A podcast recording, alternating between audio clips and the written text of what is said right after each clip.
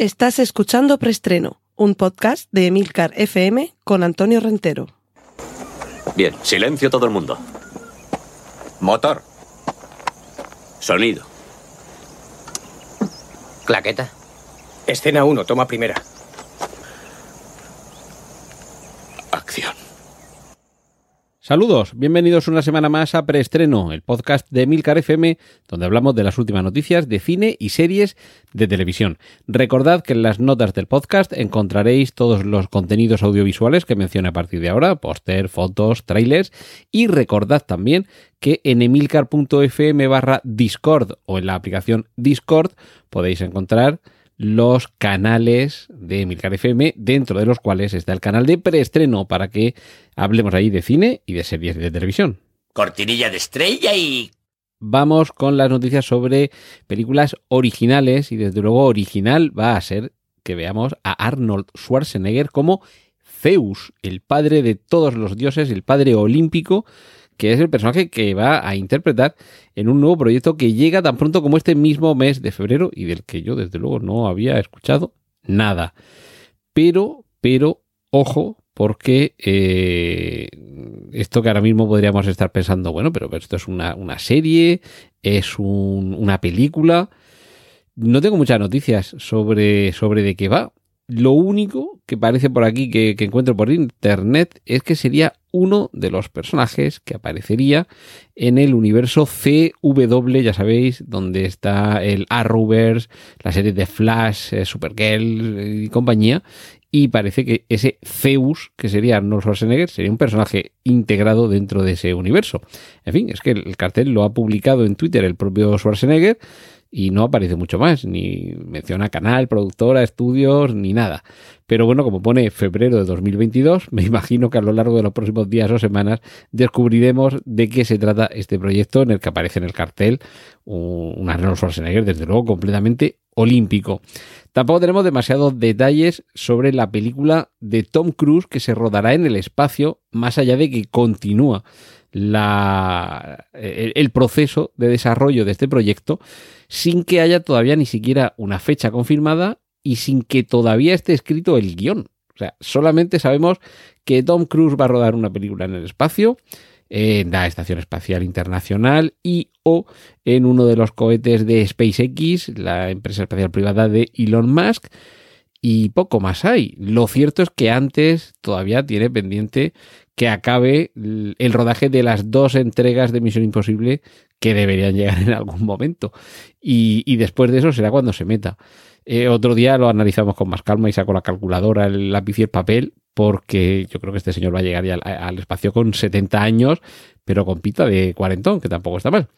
Y lo que sí que podemos ver, esto ya sí es más palpable, es el tráiler de la película Cerdita, una película de terror dirigida por Carlota Martínez Pereda, una película española, y un tráiler muy incómodo, muy desasosegante y que creo que además de proponernos una, una película de terror, una película en la que vemos que hay eh, cómo se acecha a algunas chicas y se, se las secuestra, pero vemos también un problema que me parece muy interesante que se trate en esta película, como es el del bullying, porque esta cerdita es la forma peyorativa en la que tienen de dirigirse eh, a ella o contra ella las compañeras de clase de la protagonista, una chica obesa y que se meten con ella, no solo por esto, sino porque además su familia al, parecer, según muestra el tráiler, regenta una carnicería y se van intercalando eh, planos de esta chica, de las, entre comillas, compañeras que se burlan de ella y de momentos en los que hay cuchillos despedazando piezas de, de carnicería y de fondo nos vamos dando cuenta que hay una trama que tiene que ver con secuestro, desmembramiento y chicas que desaparecen. Desasosegante la propuesta de esta cerdita y me parece que va a ser una de las películas a tener en el radar en los próximos meses. Y finalizamos con White Noise, Ruido Blanco, que es el título de una película que protagonizan Chloe Grace Moretz y Joseph Gordon-Levitt y que nos va a narrar unos sucesos que yo de muy pequeño recuerdo haber eh, oído noticias, haber leído en algún periódico los titulares y, vamos a escuchar cómo se comentaba, un suicidio en masa, suicidio barra asesinato, porque esto tiene que ver por un lado con una secta y por otro con el líder de la secta que engaña a los pobres acólitos y, además, bueno, uno se suicida, pero también inducido por el, inspirador, el que empuja a, este suicidio en masa, y fue todo en una secta en, en Johnstown en el año 1978 y murieron casi mil personas en ese suicidio colectivo. Recuerdo ver algunas eh, fotografías de un una zona llena de, gente tirada por el suelo muerta a causa de este suicidio. Pues bien, esto es lo que nos va a contar esta película, White Noise, que protagonizan, como digo, Chloe Grace Moretz y Joseph Gordon-Levitt. Cortinilla de estrella y... Nos vamos a la sección de remakes y secuelas con un fichaje para Fast and Furious 10, porque esta saga no va a terminar nunca. Y ese fichaje es nada menos que Jason Momoa, claro, nos, faltaba este hombretón con esos ojazos que tiene y ese corpacho para completar esta saga en la que ha pasado lo más granado del cine de acción. Y tenemos eh, nueva secuela, Texas Chainsaw Massacre, en lugar de La Matanza de Texas. Al perder el artículo, quizá aquí en España debería titularse Matanza de Texas.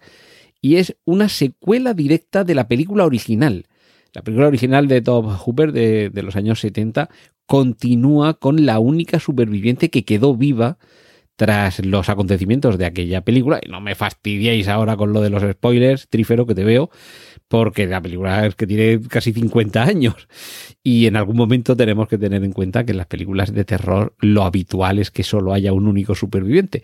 Lo cual me trae a la memoria una película basada en hechos reales sobre una acción militar. Yo creo que es la guerra de, de, de Irak o Afganistán o por ahí que, el título es último superviviente o único superviviente. Y dices, pues, ya me has contado todo. Si vemos un grupo de militares que van a efectuar una misión y ya la película se llama. Era, era con Mark Wahlberg y ahora no recuerdo bien si era único superviviente o el último superviviente. Y dices, pues ya me has contado el final. Pero bueno, en este caso ya sabemos que las películas de terror siempre queda alguien vivo para contarlo y eso es lo que propicia que tengamos películas de las que ya hemos hablado en estas últimas entregas de preestreno, como las últimas secuelas de Halloween, en la que Jamie Lee Curtis retomaba su papel de la película original de Carpenter, y es lo que sucede con esta Texas Chainsaw Massacre, que como digo, ya podemos ver el tráiler y está ambientada en la actualidad, porque como digo, la única superviviente de entonces regresa ahora para acabar con nuestro querido Leatherface. Y debo decir que la película, bueno, el tráiler, tiene una pinta fabulosa y que me parece que ese aire malsano de la matanza de Texas original de Top Hooper se ha recuperado de una forma muy fidedigna en esta película. Así que ya sabéis, si os gustaron las originales o también las, las, los, los reboots o los remakes que se hicieron hace unos pocos años, seguro que la disfrutaréis y ya sabéis que en cualquier momento comenzará a sonar la motosierra. Cortinilla de estrella y... Nos vamos a la sección de series. Se ha estrenado hace muy poco, en formato telefilm, una nueva entrega de Los Misterios de Laura, una exitosa serie de producción eh, propia, de producción de televisión española, y que mm, yo creo que esto como en el MUS, que yo no, no, entiendo mucho, me gusta ver cómo juegan, pero no entiendo mucho que, pero yo sé que en algún momento se dice lo de envido con miedo. Y yo creo que es lo que está pasando con televisión española, que están envidando con miedo con este con esta apuesta en formato telefilm, digamos un único capítulo alargado, una película televisiva, eh, que han hecho un poco como un piloto, porque decir, bueno, el piloto es cuando no sabes qué recepción va a tener algo, una serie nueva, pero es que en esta ocasión, eh, Los Misterios de Laura, no solo se sabe que tuvo éxito cuando en sus anteriores eh, temporadas se emitió en televisión española, sino que incluso tiene una versión americana, derivada del éxito de, de esta serie en España y me suena que hay también alguna otra versión en algún otro país de Europa.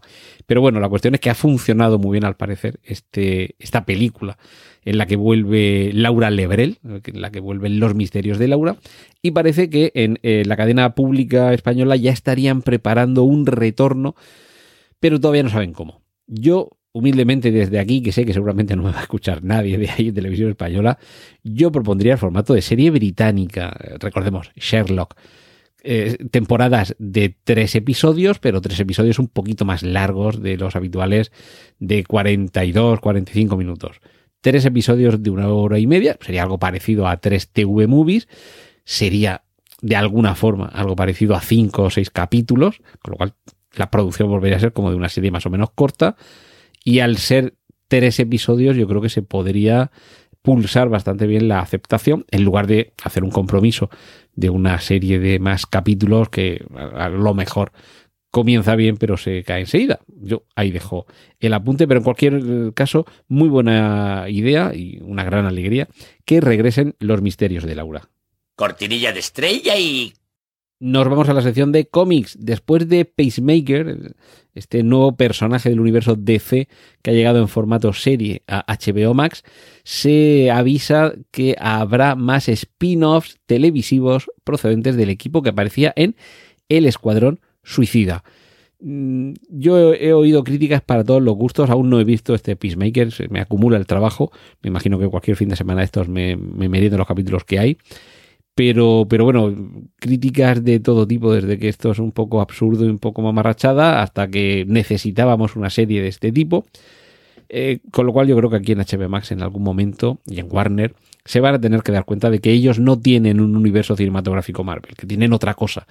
Y que apuesten y que sean valientes y, que tuvo mucho éxito El Escuadrón Suicida, la última película que, que nos llegó y, que a lo mejor se tienen que arriesgar un poquito más y dar carta blanca para que alguien, por ejemplo, un equipo de directores y escritores diversos afronten eh, en formato de capítulos autoconclusivos los contenidos que se han leído durante décadas por parte de los aficionados de DC Comics en los Elseworlds, ya sabéis, esos mundos eh, paralelos o alternativos, una respuesta desde DC al What If, al que pasaría así de Marvel, que me parece que son algunos de los títulos más exitosos de, de DC y que yo creo que casarían bastante bien en un formato de capítulos, eh, pues eso, monográficos autoconclusivos, como Excelsior, por otra parte, mi podcast de cómics, eh, de cómic aquí en Emilcar FM, y que podría permitir que se transitaran nuevas vías, porque si en el cine no está funcionando excesivamente bien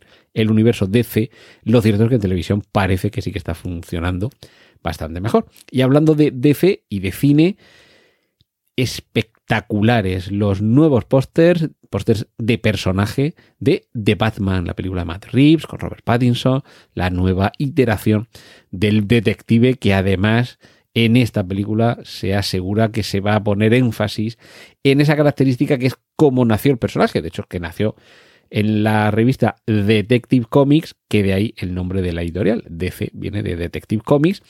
E inicialmente es que es lo que era Batman, un detective, y de hecho, lo reitero siempre, es como uno de sus archienemigos, Ras Al Ghul, se refiere a él. No le llama Bruce, ni le llama Batman, ni el murciélago, sino que se refiere a él como el detective. Y de verdad, echarle un vistazo a los pósters, os dejo el enlace en las notas del podcast y creo que va a ser una sensación, la película de Batman cortinilla de estrella y... Y vamos terminando con las adaptaciones. Ya hay protagonista para la versión en imagen real de He-Man. Yo os voy a decir cómo, cómo se llama, pero yo dudo mucho que lo, que lo conozcáis porque me parece, vamos, que yo sepa, ¿eh? no es demasiado, demasiado conocido.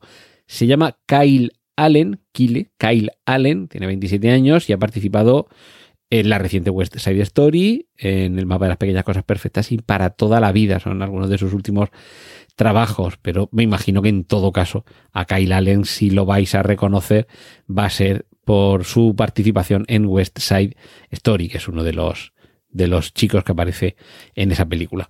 Y, bueno, es que mm, en, Netflix se va a hacer un proyecto de imagen real con actores de carne y hueso de He-Man y de los Masters del universo. Así que tendremos que estar atentos. Y bueno, la novela del mes de Stephen King, que este también es de los que yo creo que eh, escribe hasta durmiendo, se titula Billy Summers. Eh, se acaba de publicar y ya sabemos que va a pasar a la pequeña pantalla en formato de miniserie. Recordad, Billy Summers. y los nombres asociados a este proyecto son nada menos que JJ Abrams y Ed Zwick. Y eso sí, no tengamos prisa porque se acaba de salir la novela. Por muy rápido que se pongan a escribir la adaptación eh, y a rodar y a grabarla, ya la preproducción y la postproducción, pues no tengamos prisa y quizá para el año que viene o dentro de dos años podremos ver este Billy Summers en formato miniserie. Cortinilla de estrella y... Y os comenté la semana pasada que existe una plataforma que se llama Just Watch, Just Watch, es decir, simplemente mira, simplemente sé espectador, porque es lo que nos permite esta plataforma que tiene tanto aplicación para móvil como página web, tiene un cajetín de búsqueda en el que pones el título de la película o serie, admite varios idiomas, eh, además el buscador es bastante competente, si la película la tiene dentro, claro, y eh, puede incluir eh, resultados similares por si hay alguna palabra que te baila un poco, y lo que ofrece es como resultado no solo esa película de qué año es, quién sale y quién la dirige y demás, sino en qué plataforma de streaming está. Por cierto, aclaro que todo esto no es publicidad, por, desgracia no me pagan para que lo comente, pero lo mencioné de pasada, creo que fue la semana anterior, y digo, bueno, lo, lo, explico un poquito más. De verdad, esto, a los que tengáis como yo más de una plataforma, y otro día me extiendo si acaso sobre esto, porque casi me da vergüenza decir todas las que tengo entre gratuitas y de pago y compartidas y las que pago yo solo y demás. Pero hay veces que quieres ver una película y dices, ¿dónde estará esto? ¿Cómo voy a meter en cada una de las plataformas a buscarla? Pues esto es lo que te soluciona Just Watch, porque simplemente en su buscador colocas el título de la película y automáticamente te informa de en qué plataforma está, si es que está, ojo, porque hay series y películas que todavía no están en ninguna plataforma. Y también te indica si está gratis o de pago, porque sabéis que hay algunas plataformas que tienen contenidos incluidos en la suscripción y otros que están accesibles, pero puedes o bien alquilarlos o bien comprarlos. Esto también es muy interesante y ojo porque aquí sí que es donde he encontrado algunos fallos a Just Watch. Y os pongo un ejemplo de este pasado fin de semana. Quería ver eh, con mi novia dos películas, Tiempos Modernos, de Chaplin y Primera Plana, la versión de Billy Wilder. Y digo, bueno, voy a ver primero, porque me sonaba que yo las tengo en DVD. Digo, pero voy a ver primero si están en alguna plataforma. Y solo había una de ellas, que es precisamente Primera Plana. En, me aparecía en Just Watch como que estaba en Filming. Ah, pues fenomenal. Me voy a Filming, la busco, me aparece, sí, está pero de pago. Cosa que no me indicaba en Just Watch. A ver, como dice Emilio Cano, Lord, Lord al líder. Estos son problemas del primer mundo. Meterte en una plataforma sabiendo que ahí está la película o la serie y que cuando entras resulta que tienes que pagar. Eh, pues ese es el problema. Levantarte, ir a uno de la, una de las estanterías donde tengo los DVDs, buscarla y, ah, pues mira, sí, aquí están las dos. Pues vale, pues esto es lo que tienen los soportes físicos. Los formatos físicos todavía nos van a salvar eh, en más de una ocasión. Y esto es lo que pasó este fin de semana, que ya puedes tener el 8 o 10 plataformas de pago y 4 o 5 gratis, que como no tengas el DVD, ese fin de semana, si querías ver esas películas por lo legal, no se podía.